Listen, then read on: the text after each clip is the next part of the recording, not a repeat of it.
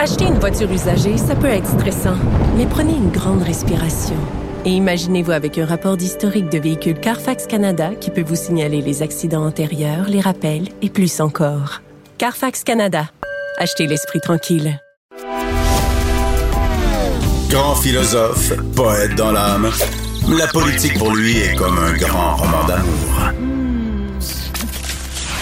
Vous écoutez Antoine Robitaille, là-haut sur la colline. En fin de semaine, le Parti québécois décidait de, finalement accepter l'idée qu'on va appliquer la loi 101 au euh, cégep. Et mon prochain invité, c'est Pierre Curzi, ancien député de Bordua. Bonjour. Bonjour. Vous, vous avez beaucoup travaillé là-dessus. Il y a dix ans, je regardais les articles, c'est, c'est en 2011. Donc, Ouais. un, le temps passe vite. Deux, ben, finalement, l'idée est adoptée par le Parti québécois. Qu'est-ce que ça vous suggère? Êtes-vous content? Ah ben, Êtes-vous, beaucoup- euh, oui?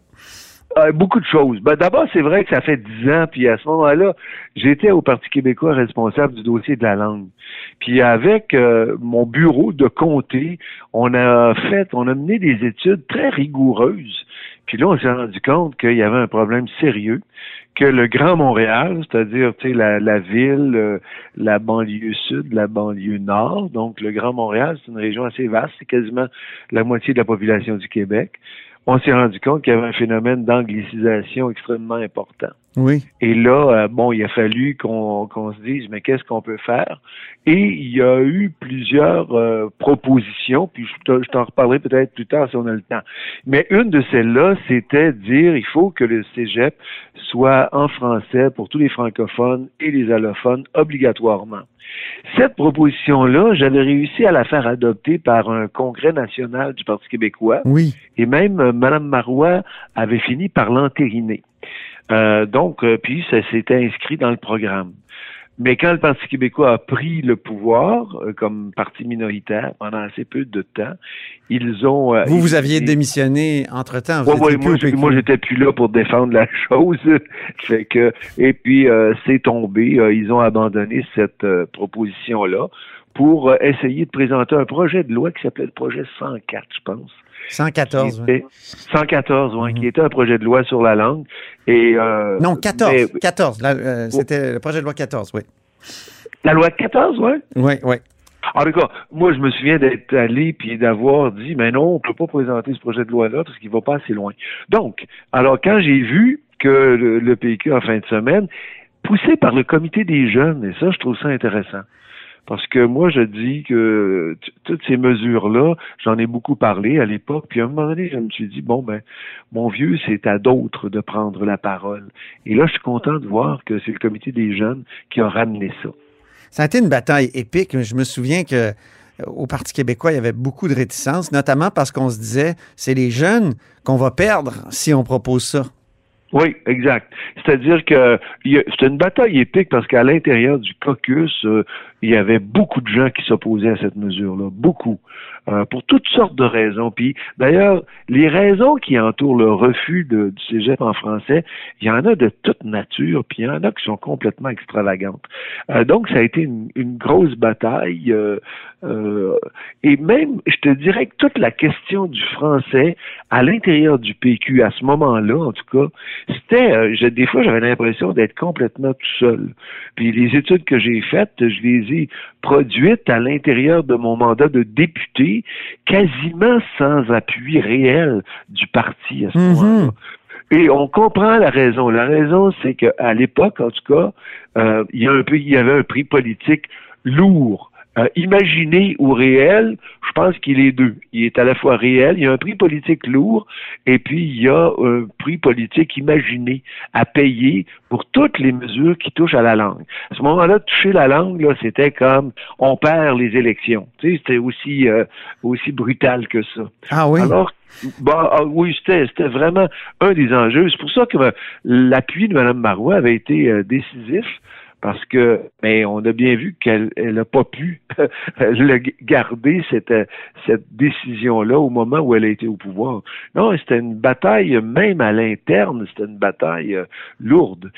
Euh, Quand on s'éloigne du pouvoir au Parti québécois, peut-être que c'est plus facile de se montrer très, très, très dynamique sur le plan de la langue, mais quand on s'en rapproche, on dirait que il faut être beaucoup plus timoré.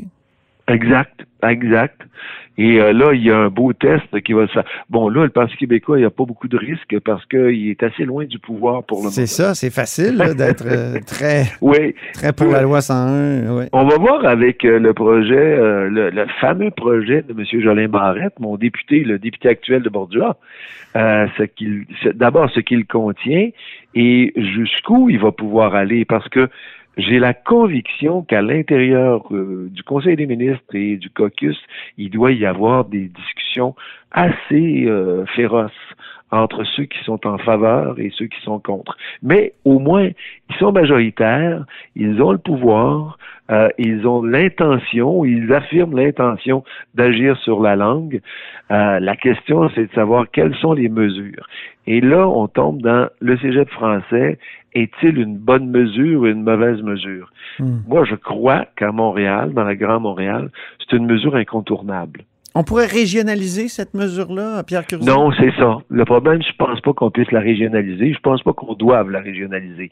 Mais ce qu'on doit faire absolument, c'est l'accompagner d'un ensemble d'autres mesures euh, tout aussi euh, euh, contraignantes. je pense évidemment à la langue de travail, qui est euh, où il faudrait absolument imposer euh, le français dans les petites entreprises. Ça faisait partie de la proposition en fin de semaine. Là. Les entreprises entre 25 et 40 employés, 49 employés. Il y a aussi la langue de l'État. Et moi, je n'en reviens pas que euh, le gouvernement, les organismes publics, l'Hydro-Québec, tout ça, tout ce monde-là n'exigent pas des entreprises qui leur fournissent des services avec lesquels ils ont contrat de s'assurer que la langue de travail à l'intérieur de ces compagnies-là, c'est le français. Ils mhm. en fassent une, une condition d'obtention des contrats.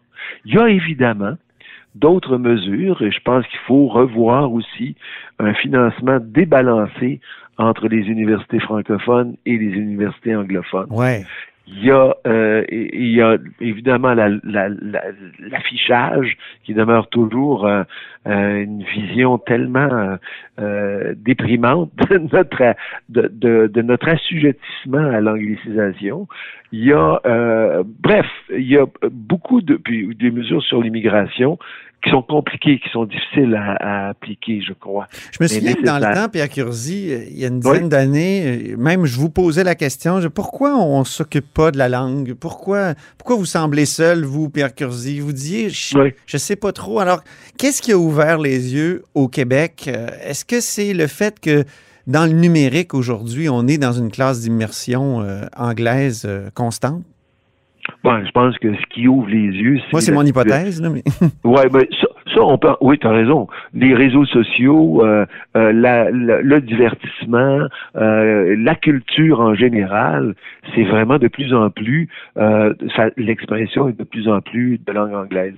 Mais ce qui a ouvert les yeux des gens, c'est les récents reportages, analyses, études qui confirment complètement ce qu'on disait il y a dix ans. Ouais. C'est-à-dire qu'il y a des phénomènes d'anglicisation et ça, c'est comme irrépressible. Ça va augmenter.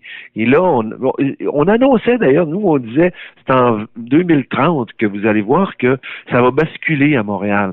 Il va y avoir plus de gens dont la langue d'usage est l'anglais à Montréal dans, dans 10 ans, dans 9 ans, que, que de gens dont la langue d'usage est le français. Et ça, euh, à, un moment donné, ces phénomènes-là se conjuguent et deviennent euh, euh, incontournables, deviennent irrépressibles. C'est-à-dire que tu es pris dans une vague et tu ne sauras plus. Donc, les, donc plus ça va, plus les moyens de changer cette situation-là deviennent euh, exigeants, radicaux jusqu'à un certain point. Et je peux comprendre les gens qui s'opposent euh, au cégep en français parce que ils y voient une privation de liberté de choix. Hein. Et mm. moi, je pense que ils n'ont pas tort, sauf que le, euh, la question qui se pose, c'est comme société, quel est le choix fondamental qu'on veut faire? Est-ce qu'on veut garder une langue commune qui soit le français? Est-ce qu'on veut garder une culture commune qui soit le français et qui soit d'expression de, euh, euh, québécoise? Est-ce qu'on veut garder une identité euh, qui nous solidarise ou alors on ne veut pas faire ces choix-là? On veut laisser le libre cours, soit le choix de la langue. On veut laisser un accès à la culture sans aucune contrainte et, euh, et que la plus forte des cultures gagne. Et on se soucie peu d'une identité qui soit basée sur la solidarité. On accepte que la, les polarisations soient la marque de commerce de nos sociétés. Mm-hmm. C'est des choix aussi fondamentaux que ça. Donc, vous devez avoir hâte de voir le fameux plan costaud de Simon-Jeanin Barrette. Oui, oui, j'ai bien hâte. Puis comme j'ai des craintes, j'ai des craintes. Non, j'ai pas des craintes sur ses intentions parce que on s'est rencontrés, il a fait de la consultation. Moi, je fais partie des personnes avec qui on a discuté, on a dit ben à, mon, avis, voici quelles sont les mesures qui devraient être prises. Je ne sais pas quel sera le résultat. J'ai pas, j'ai aucune, je suis pas à l'intérieur du tout là, dans le secret des dieux. Non, non, non. J'ai bien hâte de voir le projet de loi. J'ai des craintes qu'il n'aille peut-être pas aussi loin qu'il devrait, mais au moins je sens une, volonté réelle de d'essayer de renverser cette situation-là. Est-ce que si c'est pas satisfaisant, il devrait pas démissionner? Montrer que l'urgence est là, puis si, la, la, CAQ ne veut pas, un peu comme ben vous, vous l'avez fait sur une autre question, mais en même temps, ça vous avez déçu cet, cet épisode-là ah, du cégep en français?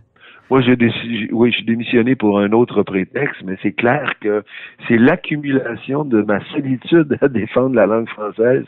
Ça a été une des raisons majeures de mon départ. Tu sais, j'en avais marre d'être obligé de convaincre mes propres, mes propres camarades de parti qu'il fallait agir. Euh, en tout cas, euh, pas rentrer là-dedans. Là, tu sais, c'est ainsi que ça s'est passé. Mais euh, est-ce que ça devrait être l'option de Simon-Jean Barrette s'il réussit pas à faire un plan aussi costaud qu'il le souhaiterait? Ben là, on va dire, s'il réussit pas à faire un plan aussi costaud, c'est parce qu'il y a des oppositions à l'intérieur. Ils sont quand même majoritaires.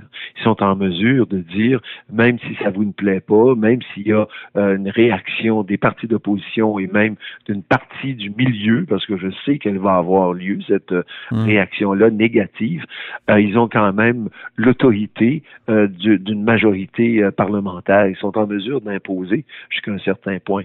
Encore faut-il que euh, toutes les mesures euh, soient vraiment profondément expliquées, justifiées.